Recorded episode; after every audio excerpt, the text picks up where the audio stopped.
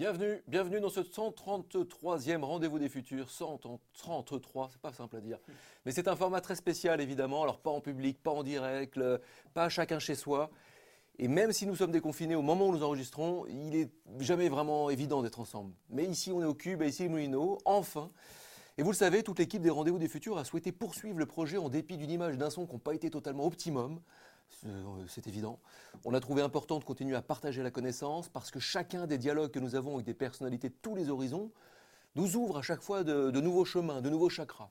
Et on en a même accéléré le rythme puisque c'est la neuvième émission que nous réalisons dans ces conditions. C'est la onzième depuis le début de l'année.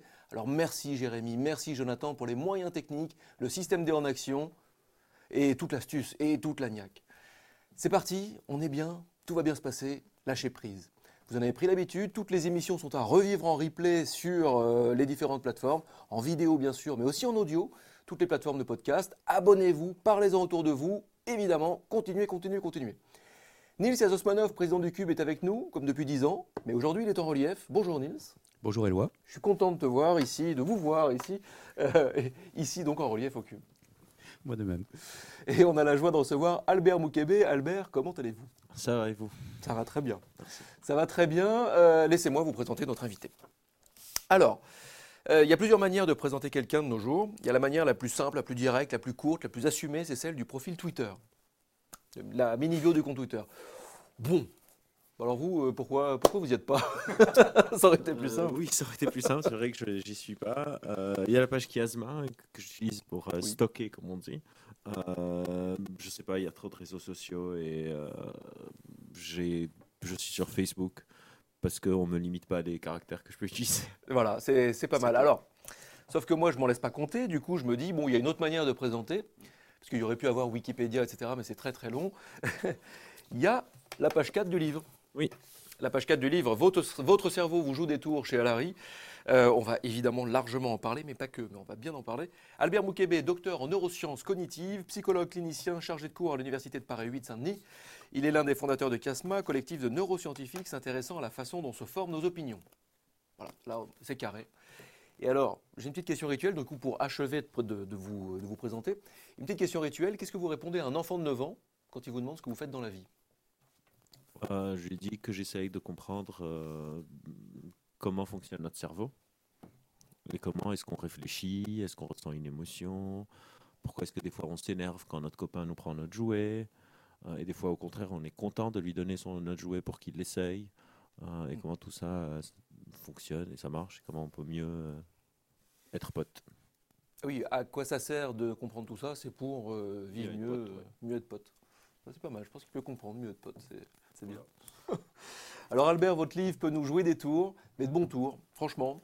Euh, on voyage dans le pays torturé des biais cognitifs, on comprend mieux les ressorts de notre stress, cette espèce de vieille réaction animale, feeding, fucking, fighting et fly, fleeing, la fuite, les 4 F quoi.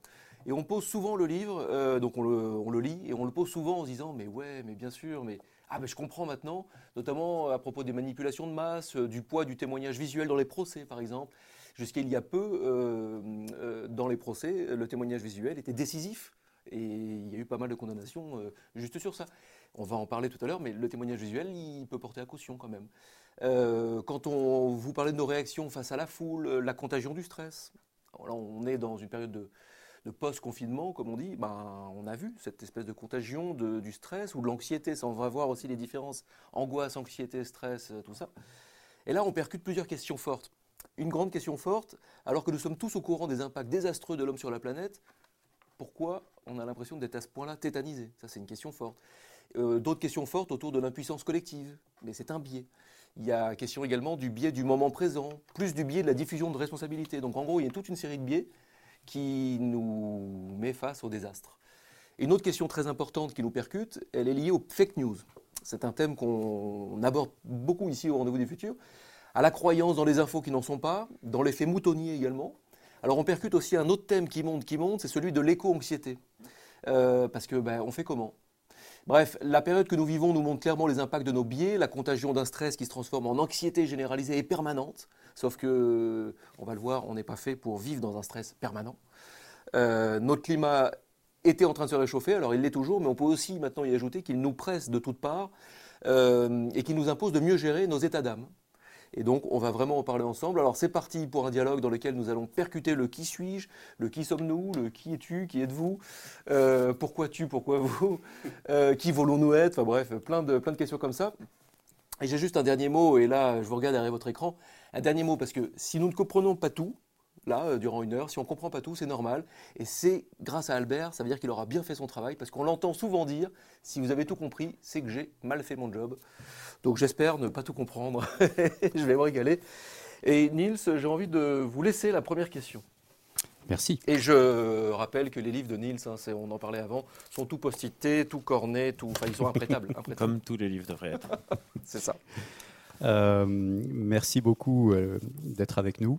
Euh, votre livre est absolument passionnant. Puis alors, en plus, je viens d'apprendre qu'on a un point commun. je ne suis pas sur Twitter, je suis sur Facebook. Alors moi, mes filles m'ont dit que c'est parce que j'étais vieux, mais enfin quand même, je suis content qu'on ait ce point commun. Le point commun, c'est la guitare. Ah oui, c'est vrai. c'est vrai. Alors votre cerveau vous joue des tours, s'ouvre sur ces mots.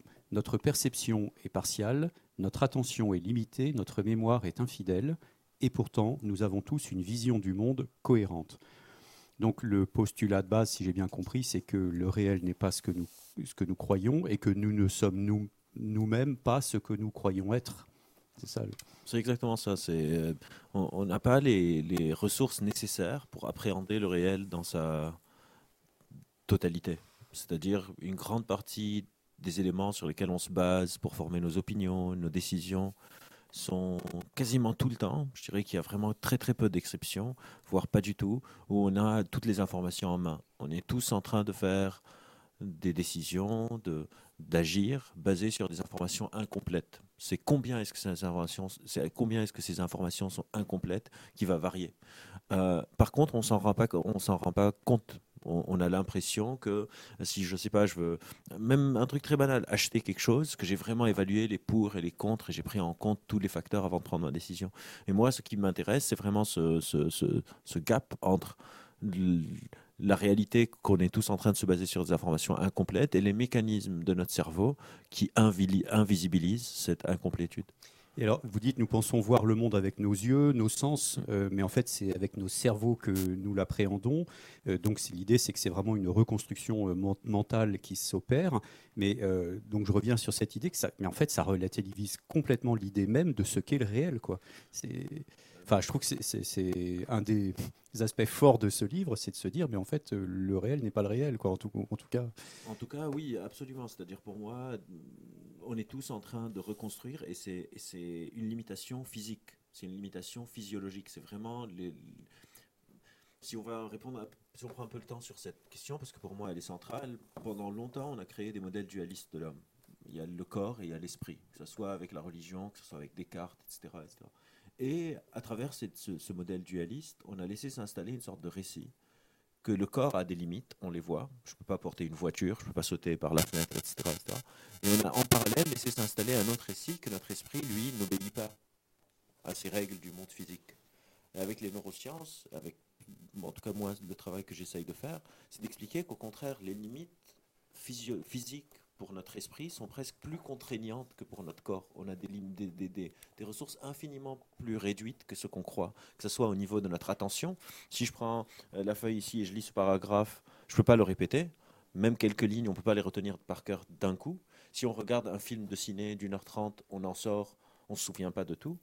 Et ça, c'est vraiment à cause de limitations biologiques. Sauf que ce serait très paralysant si à chaque fois, j'ai tout le temps en tête que je suis que j'ai une vision hyper partiale du réel. Et du coup, mon cerveau va compléter les informations qui lui manquent. Et donc, c'est pas que le réel n'existe pas, c'est que l'importance du réel varie avec d'autres facteurs. Par exemple, avec Covid, on voit que hum, avec l'ambiguïté, avec l'incertitude, chacun de nous peut attribuer le sens qu'il veut à la réalité. Parce que Covid est nouveau, donc incertain, donc ambigu, euh, une personne peut dire c'est un virus fait par Bill Gates, un autre dire que c'est les Illuminati, un troisième dire c'est Wuhan, un quatrième dire c'est euh, le, labo P4 du mari d'Agnès Buzyn, etc. etc. C'est parce que c'est l'ambiguïté. Plus il y a de l'ambiguïté, plus il y a de l'incertitude, et plus je peux mettre de moi-même, et le réel effectivement devient beaucoup moins important. Mais il ne faut pas tomber dans, cette, dans la fausse relativité de se dire que du coup le réel n'est pas important. Par exemple, si moi maintenant je me dis que vous êtes en train de passer un bon moment, j'invente ma réalité, et vous me dites on va arrêter, c'est nul Albert, la réalité s'écrase sur moi et euh, au bout d'un moment, le réel est important. Si moi je crois que je pas, le Covid n'existe pas, ça ne veut pas dire que je ne peux pas l'avoir. Et donc, moi, ce qui m'intéresse, c'est ces marges de manœuvre, de combien est-ce qu'on met de soi-même et quels sont les facteurs qui font que on peut mettre de soi sur une réalité qui est supposée être commune, et quels sont les facteurs qui, au contraire, m'empêchent d'attribuer un sens, et le sens m'est imposé? Et c'est ce jeu entre ces deux extrêmes qui m'intéresse. Et donc, pour poursuivre un petit peu sur euh, cette question du, réel, on tourne un peu autour là. Euh, les espèces euh, vivantes ont, ont, des sens différents, des formes d'intelligence très différentes, très diverses en tout cas. Est-ce qu'on peut dire que c'est autant de représentations du monde que les nôtres? Oui, absolument. C'est-à-dire ces mécanismes de réduction de l'ambiguïté, d'attribuer du sens au réel, ne sont pas du tout spécifiques aux humains. Par exemple, j'invite les personnes qui nous regardent de taper sur YouTube euh, tour de magie avec des chiens ou tour de magie avec des chats ou avec des singes. Et euh, moi, un de mes hobbies, c'est la magie, d'où le titre un peu euh, du, livre.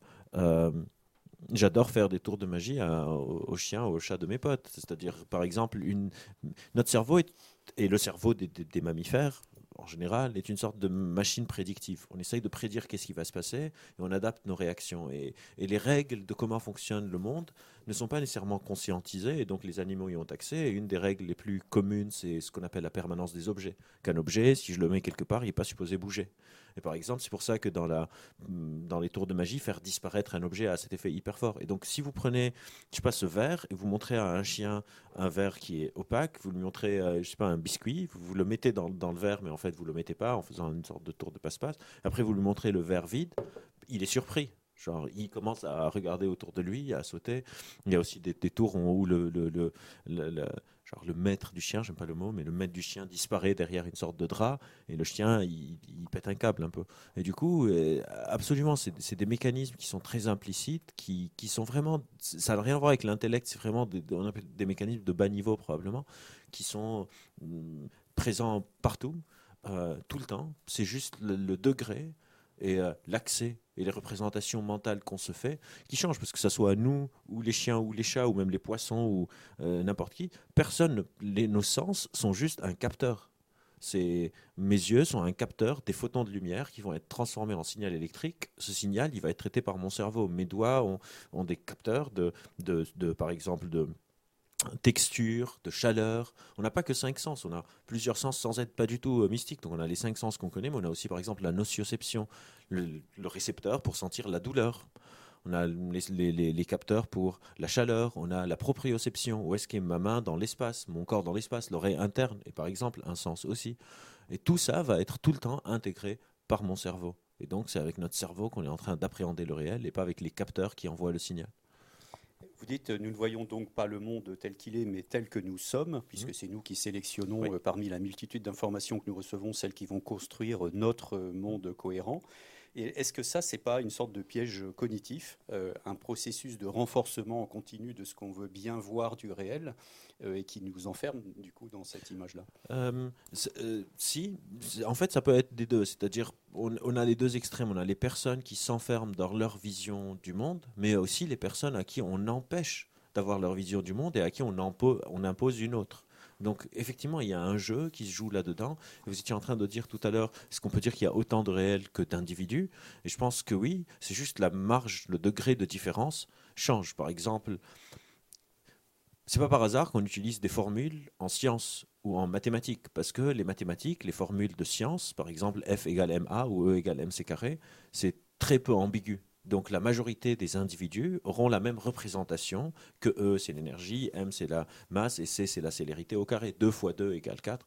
Ce n'est pas du tout ambigu. Donc dans ce cas-là, on essaye de réduire le nombre de versions du réel qui existe. Alors que si on se dit comment ça va, ça va, ça va, c'est quelque chose qui est beaucoup plus ambigu. Je peux être en train de dire ça va par courtoisie, je peux vraiment aller bien, je peux aller très très mal, mais j'ai pas envie qu'on le sache, etc., etc. Et donc c'est ces jeux entre le moment où je crée ma réalité et le moment où la réalité de l'autre ou du monde s'impose sur moi et m'empêche de créer cette réalité. Et donc on voit le monde tel qu'il est, euh, pardon, tel que nous sommes, pas tel qu'il est, mais la marge varie avec l'ambiguïté, l'incertitude, la vision de l'autre, les rapports de force, l'âge, l'expérience, mon genre, mon lieu de naissance, mon ethnie, etc. etc. Tout ça, c'est des modulateurs de combien est-ce que j'ai accès à pouvoir voir le monde comme je suis, voir l'imposer aux autres, et combien je ne peux pas le faire, voir les autres m'imposent leur vision sur moi. Donc le, cette représentation euh, dépend de, l'acquis et de l'inné. Et vous dites ça peut aller jusqu'à l'invention, la réinvention, la confabulation. Euh, ça peut aller jusqu'à une réécriture totale de... Absolument, absolument. Et, des fois, c'est une très bonne chose. Par exemple, un des cas de confabulation les plus connus sont dans la maladie d'Alzheimer. Et on pense que ça a une sorte de, d'utilité. C'est que le patient, il ne sait plus qu'il est malade. Et donc, il n'est pas spécialement en souffrance. On a, on a dans certaines maladies euh, neurologiques ou psychiatriques ce qu'on appelle l'anosognosie je vais juste découper le mot pour que ça soit facile. A, ça veut dire non, donc c'est la négation en latin. Noso, maladie. Et gnosia, savoir, c'est ne pas savoir que je suis malade. Il y a une sorte de mécanisme cérébral qui fait que le patient ne sait pas qu'il est malade. Donc lui, il ne souffre, pas, particulièrement. Par exemple, dans la maladie Alzheimer, dans les états, quand la confabulation est vraiment déclarée, le patient ne souffre pas, c'est son entourage qui souffre. Le patient, il a des problèmes de mémoire dont il n'a pas conscience. Donc, vu qu'il a des problèmes d'amnésie, son cerveau va inventer pour conserver la cohérence. Et on le voit dans certains troubles euh, psychiatriques, par exemple dans les troubles paranoïaques. Euh, par définition, dans certains états paranoïaques, il y a une anosognosie, c'est-à-dire le patient parano, il réorganise la réalité, il réécrit le réel pour pouvoir soutenir le délire parano dans lequel il est. Et c'est son entourage qui en souffre. Et c'est quasiment impossible. C'est une des choses les plus difficiles à traiter à cause de cette anosognosie. Quelqu'un qui est déprimé sait qu'il va mal. Quelqu'un qui est stressé sait qu'il est stressé. Hmm. Quelqu'un qui est parano pense qu'il a raison et que les hmm. autres ont tort. Et donc, ça peut aller euh, assez loin. Et il intègre la réaction de l'entourage dans son mode de pensée Bien sûr, vous pouvez dire ce que vous voulez, tout va être tourné d'une manière ou d'une autre pour que la cohérence interne et ça... demeure et soit protégée. Ça peut sauver aussi, euh, par exemple, les, traumas de guerre. Euh, c'est Cyrulnik qui en, qui en, parle pas mal, ça, de comment des gens réécrivent complètement une histoire qu'ils ont vécue dans une situation euh, extrêmement violente et en fait ils sont obligés de la réinventer juste pour que ça soit supportable. Pour se dire qu'on n'est pas des salauds. Euh, par exemple, par exemple c'est des théories de la réduction de la dissonance cognitive, par exemple, pour ne pas accepter que je suis allé et j'ai tué des innocents. Euh, je vais trouver une raison, mais on fait ça pas seulement dans des, dans des cas aussi traumatiques, on fait ça, je sais pas, pour les matchs de foot. Si mon équipe perd, je vais me dire c'est l'arbitre qui a avantagé l'autre équipe. Et quand mon équipe gagne, je ne me dis jamais ah merci l'arbitre, vous nous avez fait, gagner. On, fait ça vraiment pour tout, très très très souvent. Donc ce qu'on comprend, c'est que la mémoire euh, qui joue un rôle majeur évidemment dans nos représentations et le façonnement de nos émotions. En fait, la mémoire, c'est pas du tout quelque chose de, fixe, de stable, c'est quelque chose qui se module en permanence euh, et qui se reconstruit. C'est une matière vivante. Euh, mais alors du coup, est-ce que ça veut dire qu'on peut agir sur elle de l'extérieur, la manipuler, la falsifier euh, C'est à ce, enfin. Absolument. Absolument. Euh, une des pionnières euh, sur les sujets de la mémoire, c'est Elisabeth Loftus. Et elle a fait un protocole, un de ses étudiants a fait un protocole qui s'appelle le Lost in the Mall, perdu dans le centre commercial, où ils ont réussi à implanter des faux souvenirs chez les participants de l'expérience en très très peu de temps à créer chez eux des souvenirs que quand ils étaient enfants, ils ont été perdus dans, un centre commercial pendant quelques minutes et puis leurs parents les ont retrouvés alors que c'est pas vrai du tout. Euh, là aussi en magie, on utilise beaucoup des, sortes de, de, tours temporels où on fait quelque chose mais après quelques minutes on vous le raconte différemment et, on, fait en sorte que vous vous rappeliez. Je vais dire par exemple, et vous vous souvenez bien que depuis le début du tour, j'ai pas touché à ce paquet de cartes, mm. alors qu'au début du tour, j'ai pris le paquet de cartes, je l'ai ouvert, je l'ai manipulé, j'ai réarrangé toutes les cartes, j'ai remis dans la boîte, je l'ai remis sur la table, devant tout le monde. Hein.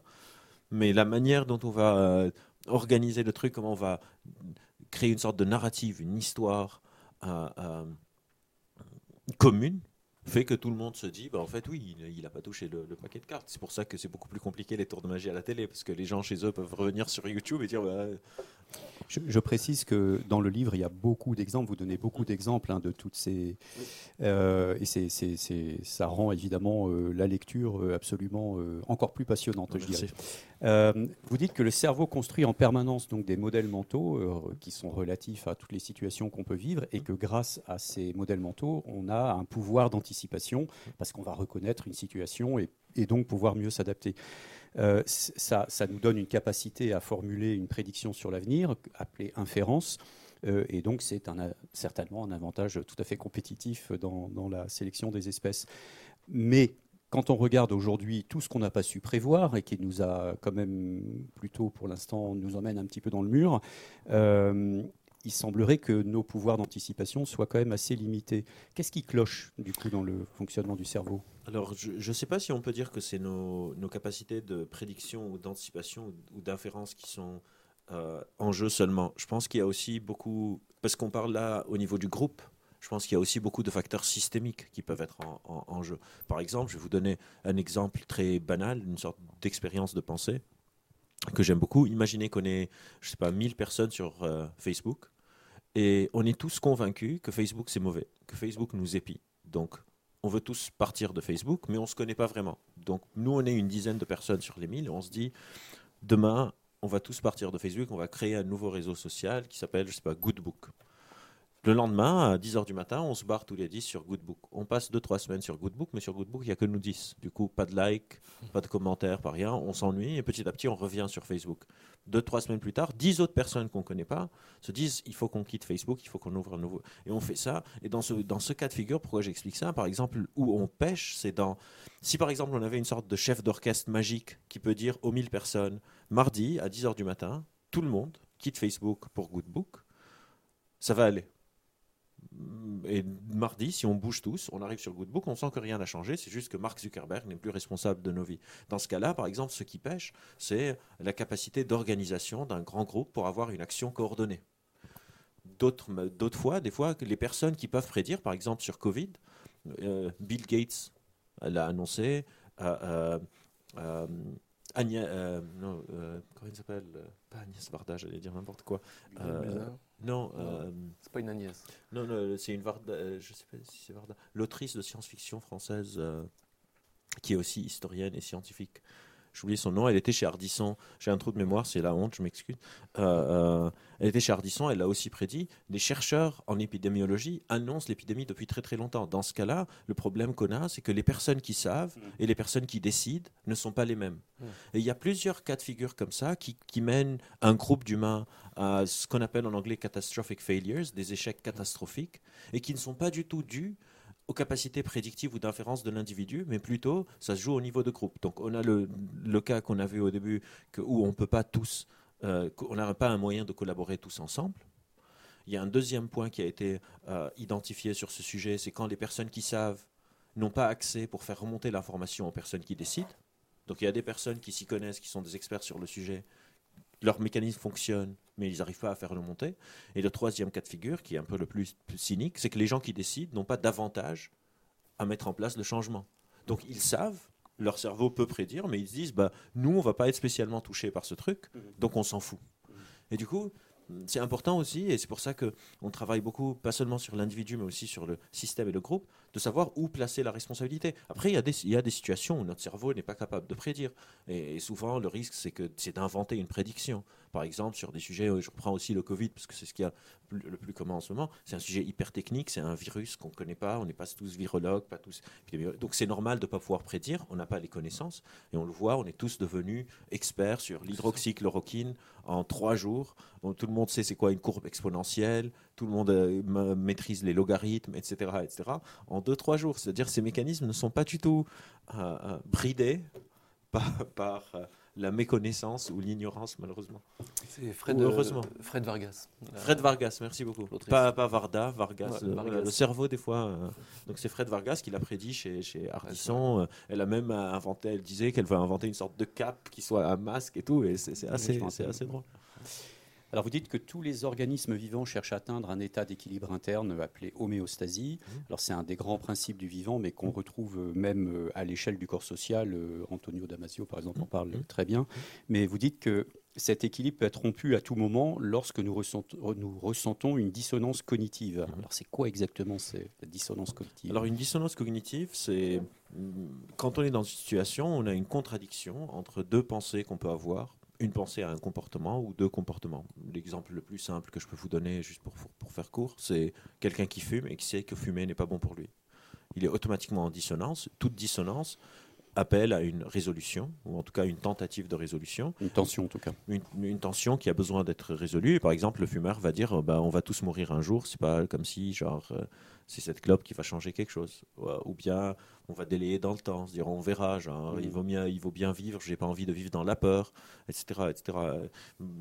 Et on va parler beaucoup, je pense, du Covid, parce que c'est les exemples que j'utilise depuis trois mois. Dans le Covid, on voit aussi ça, c'est-à-dire, euh, par exemple, j'ai pas envie de mettre de masque, mais il y a des virus et je me dis, on me ment parce que euh, je vais pas le faire. C'est une manière de, rationaliser.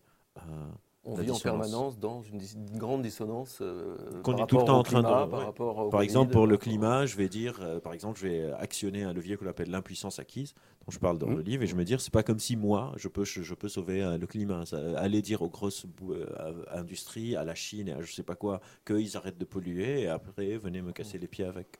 Alors l'impuissance euh, acquise, c'est un de nos biais cognitifs qui est encore un mot-clé euh, très important dans, votre livre. Le secret du bonheur, euh, dit Épictète, c'est d'agir sur ce qui dépend de nous et de prendre le reste comme il vient. En fait, donc, il nous faut apprendre à distinguer ce sur quoi on a prise et ce sur quoi, ce qui nous échappe. Mais vous dites que nous avons de nombreux ennemis dans la place, toujours prêts à nous faire un croche-patte. Ça s'appelle donc les biais cognitifs. Alors, est-ce que vous pouvez donner quelques exemples de ces biais cognitifs? Vous venez de parler de l'impuissance acquise, mais... Alors, l'impuissance acquise, c'est un état qui va être sous-tendu par les, par les biais cognitifs. Ce n'est pas nécessairement un biais euh, défini. C'est-à-dire, les biais cognitifs, on était en train de parler de comment on peut réagencer la réalité. Une manière de réagencer la, la réalité, c'est en, par exemple, sélectionner les, sélectionnant les informations qui me vont. Si je reprends l'exemple du foot, par exemple, je vais sélectionner les stats qui me vont, qui vont dans le sens de mon équipe et mettre de côté les autres, ça c'est par exemple un biais de sélection, un biais cognitif qu'on appelle le biais, de, représentation aussi. Oui, un biais de représentation, un biais de confirmation, etc. Donc quelque part, les biais vont nous permettre de sous-tendre une vision du réel qu'on a pour une raison ou pour une autre. Ça peut être une dissonance cognitive. Par exemple, pour résoudre la dissonance cognitive, je vais utiliser par exemple des biais cognitifs pour justifier pourquoi je fume alors que fumer cause encore un cancer. Donc les biais cognitifs, c'est une sorte de réorganisation du réel. Euh, qui souvent est ou peut être fallacieuse, c'est pour ça qu'on dit biais, c'est une sorte de déviation ce qu'on appelle euh, une réponse optimale ou normative, mais on ne va pas rentrer dans, ce truc technique, c'est un peu difficile, mais euh, en tout cas, c'est une sorte de déviation par rapport à la réalité, en sachant que les biais sont tout le temps contextuels, c'est-à-dire une deux situations peuvent avoir un biais cognitif, dans, un, dans une situation, ça peut être euh, une déviation, et dans l'autre, ça peut être quelque chose de très très adapté. Donc c'est pas tout le temps quelque chose qui est négatif, c'est pas quelque chose qui est tout le temps inutile. Ça peut avoir un pendant très utile, par exemple pour les liens sociaux. Si je suis tout le temps objectif, aussi bien avec mes, collègues qu'avec mon meilleur ami, ça va être très difficile d'avoir des amitiés. Être pote avec quelqu'un, c'est quelque part avoir des biais euh, de, qui peuvent être soit de la complaisance, soit de l'autre côté être beaucoup plus strict parce que c'est mes potes. Et du coup, c'est un, un set de, de de réorganisation de la réalité qui, qui nous permettent d'arriver où on a envie d'arriver. Et, par exemple, ce qu'on appelle l'amnésie générationnelle, euh, dont nous, parlait Cynthia Fleury lors d'un rendez-vous du futur, est-ce que ça, par exemple, vous considérez que c'est un, ça rentre dans la case des biais cognitifs, c'est-à-dire le fait que chaque génération qui arrive prend le monde à un instant T dans l'état où il est, et donc, euh, évidemment, n'ayant pas vécu le monde d'avant, mmh. euh, trouve normal, par exemple, qu'il y ait plus de pollution. Vous voyez ce que je veux dire? Alors, ça dépend, parce que le biais, quelque part, présuppose que je pourrais avoir accès à cette information. Si je suis né dans un, dans un monde, les biais sont tout le temps dépendants de mes a priori à moi. Donc, je ne sais pas si je pourrais parler dans l'amnésie générationnelle, mais, par exemple, si on parle de l'individu en tant que tel, effectivement, on a beaucoup de biais qui sont liés à la mémoire. C'est-à-dire, je l'ai vécu et je l'oublie. C'est pas que je l'ai même pas vécu, je l'ai vécu et, j'oublie. On le voit beaucoup, je sais pas, quand je fais de la thérapie euh, de couple, un même événement, les deux personnes du couple mm. se, se, remémorent l'événement complètement différemment. Et les deux peuvent être de bonne foi. Et ça, c'est aussi très très important. C'est pas nécessairement un mensonge. Donc, j'ai pas dit ça, j'ai dit ça, j'ai pas dit ça, j'ai pas dit ça. C'est une sorte de réorganisation de la mémoire qui est pas fiable